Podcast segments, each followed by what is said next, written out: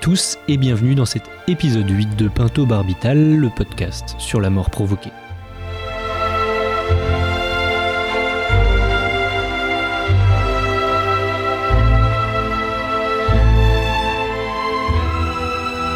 C'est Julien Auriac qui vous parle au début de cette deuxième partie de l'entretien avec Claire Fourcade, dans laquelle je l'interroge sur les prises de position publiques de la SFAP en faveur du maintien et de la pleine application de la loi Claes-Leonetti sur le territoire national. Cette loi, qui a permis pas plus tard que samedi dernier 25 novembre, par exemple, que l'ancien maire de Lyon Gérard Collomb décède sans souffrir d'un cancer de l'estomac, puisqu'il a été sédaté profondément jusqu'à son décès.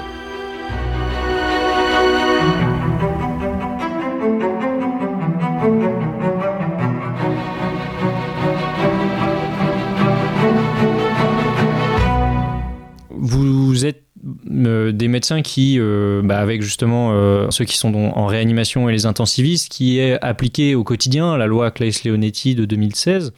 Concrètement, comment la loi elle est présente dans votre quotidien au chevet des malades?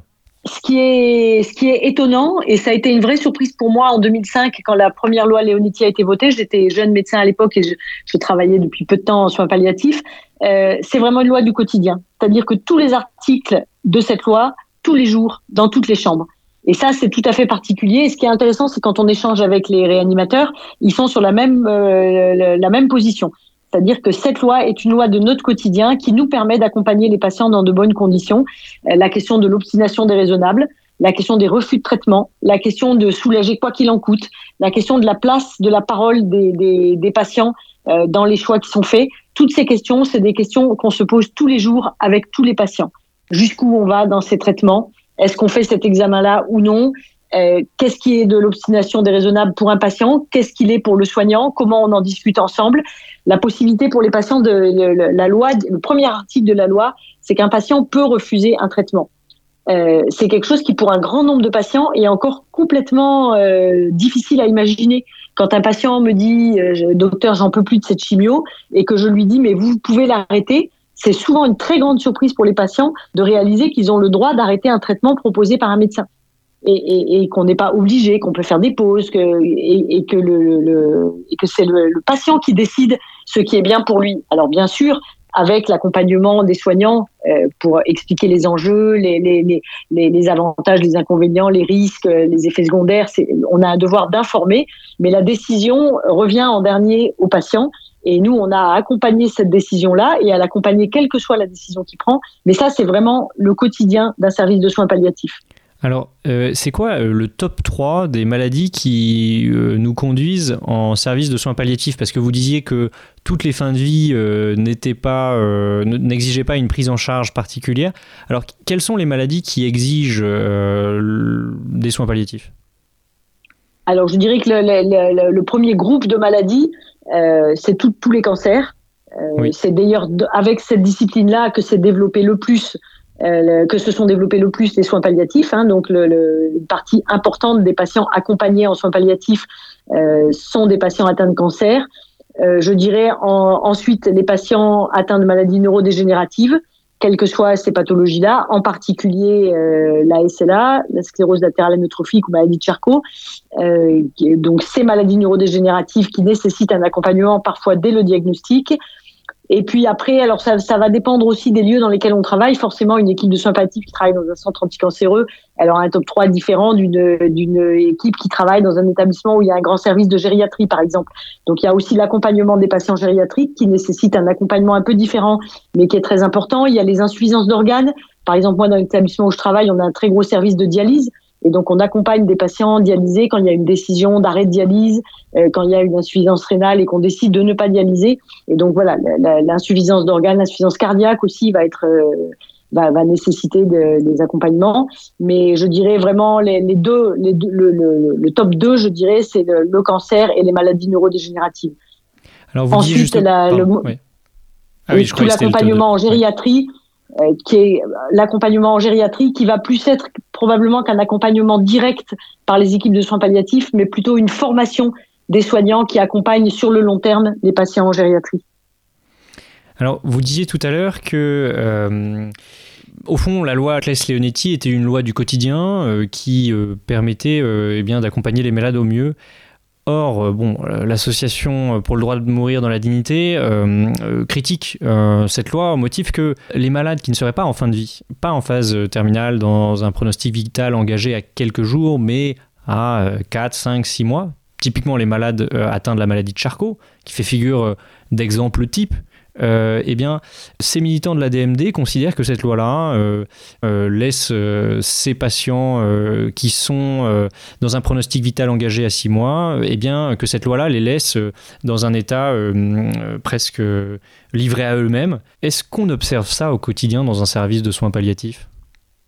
Absolument pas. Alors, je dirais deux choses. D'abord, ils ont raison sur la question du court ou du moyen terme, c'est-à-dire que cette loi a été votée et c'était le choix du législateur à l'époque. Elle concerne les gens qui vont mourir. Elle ne concerne pas les gens qui veulent mourir. Et donc ça, c'est vraiment très important parce que c'était vraiment l'objectif de cette loi, c'est d'accompagner les gens qui vont mourir. C'est aussi notre travail au quotidien en soins palliatifs. Et pour accompagner ces patients, euh, c'est pas de loi qu'on manque, c'est de moyens mais euh, les dispositifs législatifs nous permettent complètement d'accompagner les gens qui vont mourir. Alors après, il y a une question un peu différente sur la question de la SLA, euh, qui est devenue, euh, on peut dire dans le débat actuel, l'emblème de, de, la maladie pour laquelle il faudrait modifier la loi. Alors je travaille dans, ça se trouve comme ça, hein, dans une des régions du monde où l'incidence de SLA est la plus élevée, avec une zone du Japon. Et donc, on accompagne de, façon très régulière des, patients avec des SLA. On a, toujours dans, les patients qu'on accompagne des patients atteints de SLA. Et je dirais que c'est une maladie pour laquelle la loi, euh, en tout cas, permet tout à fait d'accompagner, parce que c'est une maladie dans laquelle les patients sont confrontés euh, assez régulièrement à des choix. Euh, en fonction de, de ce qu'ils souhaitent. Est-ce qu'ils souhaitent être alimentés de manière artificielle ou non? Est-ce qu'ils souhaitent être ventilés de manière artificielle ou non? Et ces patients, quand on les accompagne dans ces choix, peuvent décider tout au long de la maladie s'ils souhaitent davantage de soins, s'ils souhaitent poursuivre les soins ou si au contraire, ils souhaitent les arrêter ou les limiter. Et s'ils font ce choix d'arrêter ou de limiter les traitements qui leur sont proposés, à ce moment-là, la loi nous impose déjà actuellement de les accompagner dans ce choix pour que ce choix à aucun moment n'entraîne d'inconfort. Donc euh, actuellement, ce, qu'on doit vraiment développer, c'est l'accompagnement de ces patients. En France, c'est seulement 9% des patients atteints de SLA qui sont accompagnés par une équipe de soins palliatifs, alors qu'on sait dès le diagnostic qu'on ne guérira pas cette maladie, et donc que très rapidement, c'est important de, faire entrer dans l'équipe qui prend en charge euh, cette réflexion euh, sur les limitations de soins et sur la qualité de vie qu'on veut proposer aux patients. en tout cas, quand on fait ce travail d'accompagnement et de discussion, moi j'appelle ça des discussions anticipées, qu'on fait nous avec nos patients de façon très précoce puisqu'ils viennent en hôpital de jour et que on va les suivre souvent longtemps, euh, ça permet de discuter avec eux au fur et à mesure de ce qu'ils souhaitent, de ce qu'ils ne souhaitent pas, de leurs limites. Ça permet d'évoluer parce que ce qu'on imaginait euh, insupportable au départ, euh, ben l'être humain a des capacités d'adaptation incroyables qui font que ce qui paraissait inenvisageable peut devenir envisageable quelques semaines ou quelques mois plus tard. Et en tout cas, notre travail à nous est d'accompagner les patients dans cette réflexion et de leur dire là encore, là aussi, qu'à chaque embranchement, à chaque choix, on sera là, quel que soit le choix qu'ils feront le patient qui, décide. Oui, pardon. Concrètement, euh, est-ce qu'on peut dire que euh, le cas de la personne atteinte de SLA qui voudrait mourir mais qui a un pronostic vital qui est plutôt engagé à six mois que, disons, à une semaine. Est-ce qu'on pourrait dire que ce pronostic vital, il ne fonctionne que si euh, on maintient en place tout un tas de traitements et qu'en réalité, si la personne veut mourir dans les six derniers mois, elle peut en fait retirer un traitement et, en réalité, euh, déjà la loi Claes-Leonetti euh, permet de, répondre à ce genre de souhait-là pour, pour la grande majorité des cas? C'est ça. C'est ça. Et, ce qui est important de dire pour euh, rassurer tous ceux qui écoutent, c'est que quand on, arrête un traitement de maintien en vie, la loi nous impose de mettre, une, euh, de, mettre en place une sédation avant l'arrêt de ce traitement pour qu'à aucun moment il y ait d'inconfort pour les patients. Alors on en ce qui est important aussi, voilà, ce qui est important aussi, euh, il me semble, à dire, c'est que les patients atteints de SLA ne sont pas des patients différents des autres. Alors d'abord, ça veut dire que ce débat public qui stigmatise parfois cette maladie euh, comme quelque chose de particulièrement insupportable, de particulièrement, euh, euh, enfin, qui pourrait particulièrement remettre en question la valeur de leur vie ça me paraît important de, de, de dire que ces patients-là sont des patients qui, comme les autres, ont des inquiétudes, des angoisses, mais aussi l'envie de vivre, mais aussi le besoin d'être accompagnés et soulagés. Donc ça me paraît important de ne pas en faire mmh. une catégorie à part. Parce que moi, ce que je constate au quotidien, c'est que ces patients se posent les mêmes questions que les autres patients, ont la même ambivalence, euh, à la fois, parfois, on voudrait que ça s'arrête. C'est une maladie extrêmement difficile. Hein. Il n'est pas question de nier l'extrême difficulté de certaines maladies et pas seulement de la SLA. Hein. nous qui avons parfois la difficulté de découvrir l'imagination euh, terrible de, la maladie pour faire souffrir, euh, on sait tout ce qui peut se passer et combien ça peut être difficile. Mais en tout cas, ces patients, comme les autres, euh, ont besoin d'un accompagnement, ont besoin d'être soutenus et ont besoin qu'on leur dise euh, qu'on est là pour eux. Mais, mais je, je, dans ma pratique, en tout cas, depuis maintenant 25 euh, ans, j'ai pas l'impression qu'on puisse faire une catégorie à part de ces patients-là. Et, et, hmm. je trouve que c'est compliqué ce débat qui, qui les met euh, euh, en dehors de la réflexion qu'on aurait pour l'ensemble de, de, la population. Alors, si, si, on, si on a cet exemple en tête, c'est parce qu'effectivement, euh, il revient tout le temps dans le discours de la DMD.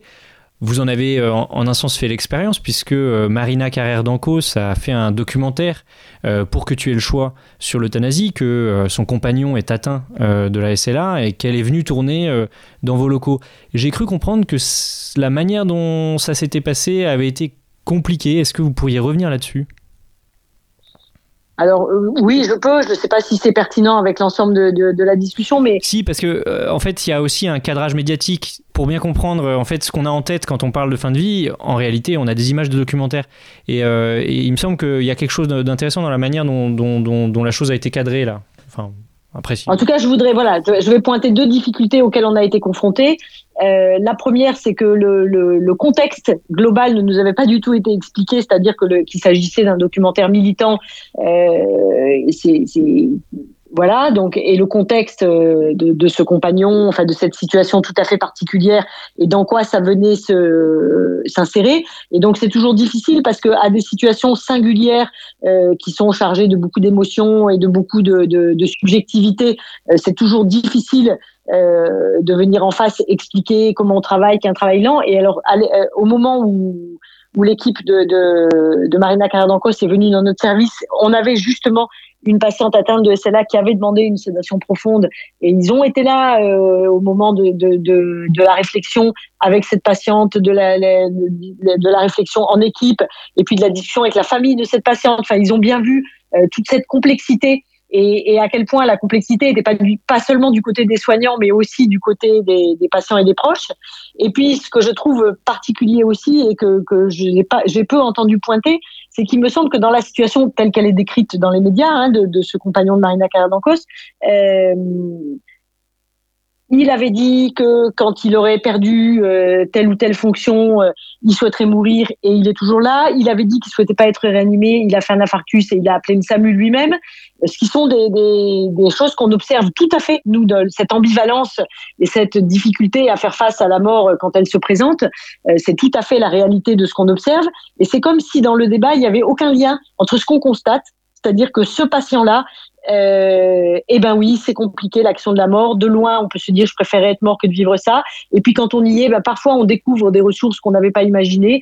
Et puis parfois, ben non, la, pulsion de vie, elle est très forte. Et, et pour moi, ça pose deux questions. C'est c'est pourquoi on a tant de mal à entendre ça et à l'observer? On le décrit et on n'en tire rien.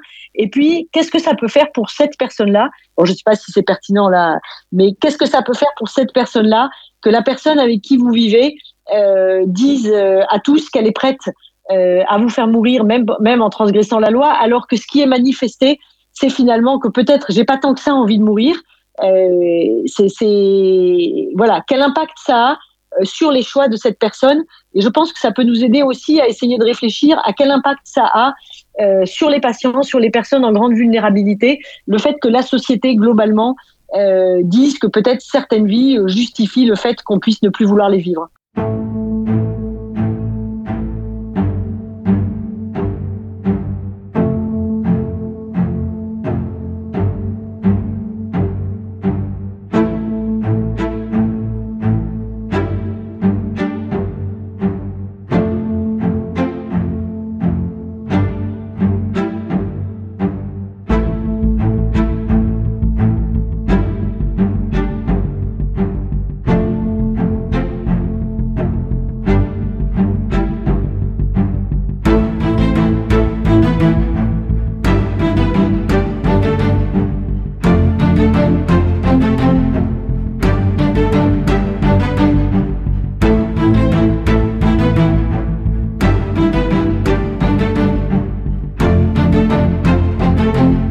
2023, à la suite de l'avis du Conseil consultatif national d'éthique, selon lequel il y a une voie pour une application éthique d'une aide active à mourir, l'avis 139, dont justement M. Aubry était le co-rapporteur en 2022, eh bien, à la suite de la publication de ce, rapport, oui, la, la SFAP a pris position publiquement contre l'euthanasie et le suicide assisté en affirmant que donner la mort n'était pas un soin.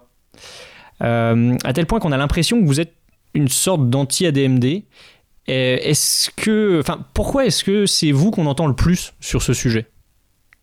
Alors, euh, depuis, la création des soins palliatifs, peut-être parce qu'ils sont venus euh, en contestation du système, les soins palliatifs ont pris la parole dans le débat public sur ces questions-là de la fin de vie, sur cette question de la réflexion sur la fin de vie, peut-être aussi parce que euh, c'est là que, se, situe un concentré d'expertise et d'expérience sur cette question-là qui est utile pour nourrir le débat public. Donc la SFAP a toujours été, enfin les soins palliatifs au sens large ont toujours été impliqués dans, dans le débat public, alors que peut-être d'autres spécialités ont moins l'habitude d'intervenir dans le débat public par rapport à ce que vous avez dit, je, je mettrai deux bémols.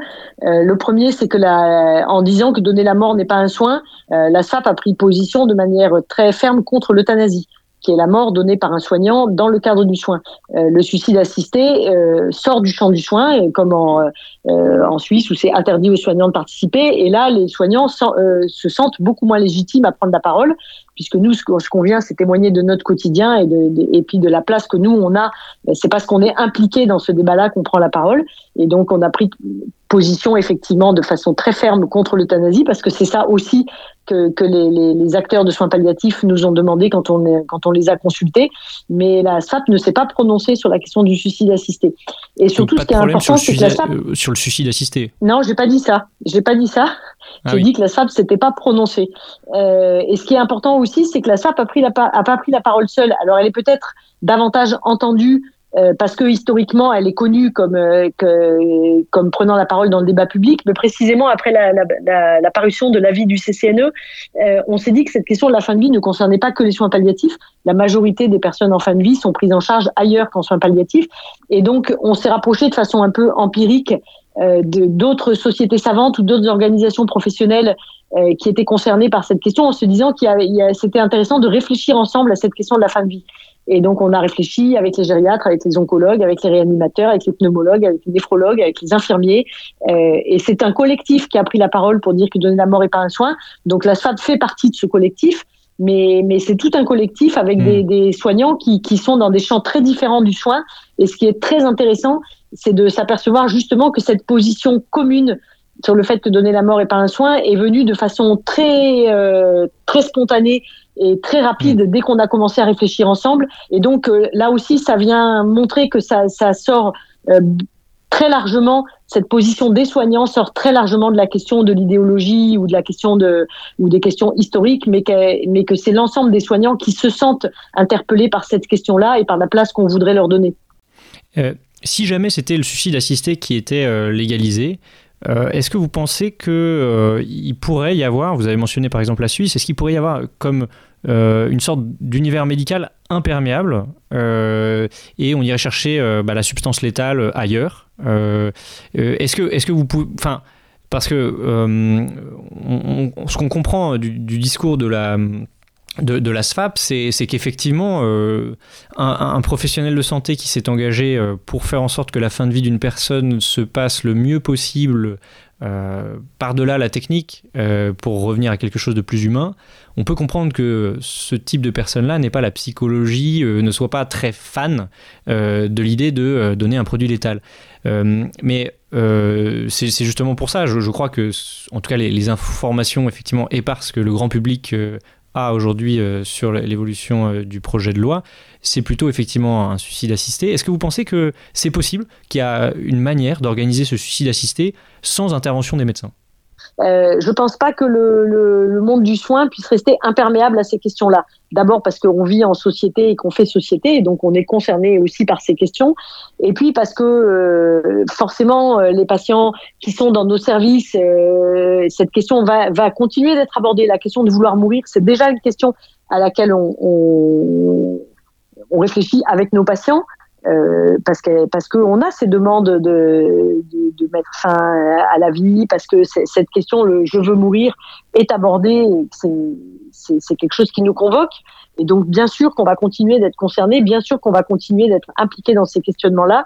Euh, les questions qui se posent sont de comment on, on, protège, comment on préserve la relation de soins. La relation qui lie un soignant avec un patient est une relation extrêmement fragile et, à mon sens, extrêmement précieuse pour toute la société. Euh, c'est une relation qui est par nature asymétrique entre une personne qui est malade, qui est fragile, qui est vulnérable, et quelqu'un, alors a fortiori si c'est un médecin, euh, qui est censé savoir, euh, qui est debout, qui est en bonne santé. Comment on fait pour essayer de, de réduire l'asymétrie de cette relation de soins? Les soins palliatifs travaillent à ça depuis leur création. Ça fait partie de l'ADN des soins palliatifs d'essayer de, dans une relation de soins qui soit la plus équilibrée possible. J'apporte des compétences, j'apporte une expérience, et le patient, lui, apporte ce qu'il sait lui-même, ce qui est acceptable pour lui, euh, il apporte son histoire de vie et ensemble, on essaye de trouver euh, la, façon la plus euh, la plus adaptée de, de, de, l'accompagner sur son chemin de vie.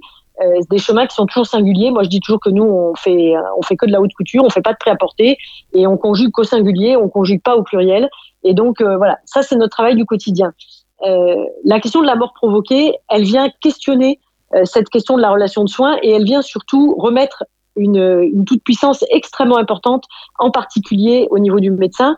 Et, et c'est ça que beaucoup de soignants refusent. C'est cette question de la toute-puissance. Qui décide? Qui a le droit de vivre et de mourir? Parce que dans, dans, un modèle où c'est le médecin qui décide, euh, c'est ce qu'on a dans le modèle belge, hein, quand on écoute les médecins belges qui font, euh, quand ils accueillent en consultation des patients qui viennent demander, ben, j'ai été auditionné moi récemment avec un médecin belge qui expliquait que ben, ce, cette patiente-là, elle a fait 1000 kilomètres quand même, je vais pas lui dire non, mais cette autre patient-là, ah ben non, euh, ça c'est pas acceptable pour moi, donc je dis non. Donc c'est vraiment pour moi la toute puissance même si c'est fait avec la meilleure volonté du monde et dans un souci de bienveillance, c'est quand même une position de toute puissance, c'est-à-dire c'est le médecin qui décide qui remplit ou non les critères qui ont été fixés par la loi. Puis c'est le même médecin dans ce système euh, qui, qui, non seulement qui accorde la permission, mais qui va ensuite faire l'injection. Et c'est souvent encore le même médecin qui va être dans la commission de contrôle. Et donc cette question de, de, de, la toute-puissance médicale est, est vraiment quelque chose auquel pour nous il est important de réfléchir. Et donc est-ce que la décision doit se prendre dans le monde médical ou ailleurs euh, pour placer un patient sous tutelle? Euh, c'est le juge qui décide, c'est pas le médecin. C'est le médecin qui repère la difficulté du patient. C'est le, le, médecin qui va parfois signaler au juge ou qui va demander à la famille de le faire. Mais c'est le juge qui va décider si un patient doit ou non être mis sous tutelle. Il nous semble que la décision doit sortir de, du processus médical. L'accompagnement, par contre, va rester. Bien sûr qu'on va continuer d'accompagner nos patients jusqu'au bout. Ça paraît extrêmement important. Alors vous disiez que c'était de la haute couture. La haute couture, ça coûte cher. Est-ce qu'on a les moyens en France des soins palliatifs? Alors, euh, je pense que oui, parce qu'en fait, ça s'inscrit là aussi dans une réflexion globale. Euh, je crois qu'actuellement, ce qui nous coûte le plus cher, c'est l'obstination déraisonnable. C'est-à-dire, c'est le maintien de traitements parfois extrêmement onéreux, euh, qui n'ont pas d'autre but que de, le maintien artificiel de la vie et qui donc pourrait être arrêté. Alors c'est compliqué, c'est difficile. Euh, L'obstination déraisonnable, c'est une question permanente du quotidien et, et c'est facile à dire, mais beaucoup plus compliqué euh, dans, le, dans la réflexion quotidienne. Mais je pense quand même qu'une réflexion globale de notre système de santé sur cette question de l'obstination déraisonnable permettrait de dire où est-ce qu'on choisit collectivement de mettre nos moyens. Euh, est-ce qu'on fait une douzième ligne de chimiothérapie avec des produits innovants extrêmement chers, dont on sait, d'après les dernières études, qu'ils vont augmenter l'espérance de vie de 17 jours, puisque c'est le, le, cas pour un des produits euh, actuellement sur le marché. Euh, Est-ce que c'est raisonnable? Est-ce que ça a du sens collectivement dans, un dans, un, dans une société où les dépenses de santé sont contraintes? Ou est-ce qu'on choisit d'utiliser cet argent-là euh, pour accompagner euh, des personnes âgées et leur permettre d'avoir de meilleures conditions de fin de vie. je crois que c'est ce, débat-là aussi, c'est cette question-là qui porte. c'est de qu'est-ce qu'on choisit collectivement de faire. Quand on a réfléchi avec la Cour des comptes, j'ai été auditionné plusieurs fois quand ils ont fait leur enquête sur les soins palliatifs. On avait évoqué plusieurs fois la possibilité de mettre en place des mécanismes incitatifs on pourrait se dire que par exemple un établissement, euh, parce qu'il s'agit bien sûr jamais de, de, de, juger de la relation singulière entre le médecin et son patient, euh, mais en tout cas à l'échelle d'un établissement, est-ce que euh, si on a euh, plus de 50% de patients qui ont eu des traitements de maintien en vie dans leurs 15 derniers jours de vie, l'établissement pourrait avoir un malus financier alors qu'il pourrait avoir un bonus si plus de 50% des patients ont été accompagnés par une équipe spécialisée. En tout cas, quel mécanisme incitatif on peut mettre à avoir une réflexion globale euh, autour de cette question-là, de, de, comment on utilise les moyens dont on dispose et, et jusqu'où il est raisonnable d'aller toujours plus loin dans du soin technique et à quel moment euh, ce dont on a besoin, c'est plutôt de soins d'accompagnement. Et au prix de cette réflexion-là, je pense qu'on a tout à fait les moyens euh, de mettre en place des soins palliatifs qui sont pas du tout des soins coûteux, Hein, ils sont, c'est des soins qui sont coûteux en, personnel, mais, mais voilà, pas, pas, pas plus bien moins coûteux même en personnel euh, qu'un service de réanimation, par exemple, et donc euh, et très peu coûteux en moyens techniques. Euh, voilà, je crois que c'est plutôt une question de choix qu'une question de moyens. Est-ce qu'on peut parler d'une médecine bio à propos de la médecine palliative? Alors, euh, je, le dis souvent à propos, j'utilise cette expression de la mort bio quand on parle de la mort naturelle. C'est très difficile maintenant parce que malgré tout, on a aussi besoin euh, c'est aussi une médecine, les soins palliatifs. C'est pas seulement des soins palliatifs, c'est aussi une médecine palliative qui a besoin de vraies compétences. Il y a, il y a une vraie, euh, enfin, c'est une médecine parfois difficile. Soulager la douleur, c'est complexe. Ça nécessite parfois des techniques très pointues et, et, on a besoin de tout ça pour prendre en charge correctement. Donc, euh, euh je sais pas ce que voudrait dire bio. En tout cas, peut-être on pourrait utiliser ce, ce terme-là dans le sens que c'est une médecine qui respecte la personne euh, dans son environnement. Merci beaucoup, Claire Fourcade. Merci. Et voilà, c'était la fin de cet épisode. S'il vous a plu, n'hésitez pas à partager la série largement à tous les mortels que vous connaissez. Tous les réseaux sont bons, les mails, les pigeons voyageurs, les SMS et j'en passe. Que Pinto Barbital résonne dans les halls d'hôpitaux, les rames de métro et les salles de bal. Et merci d'être fidèle à cette méditation hebdomadaire métaphysique et politique sur la mort. Alors il est clair que Claire Fourcade prend des positions fermes dans cet épisode.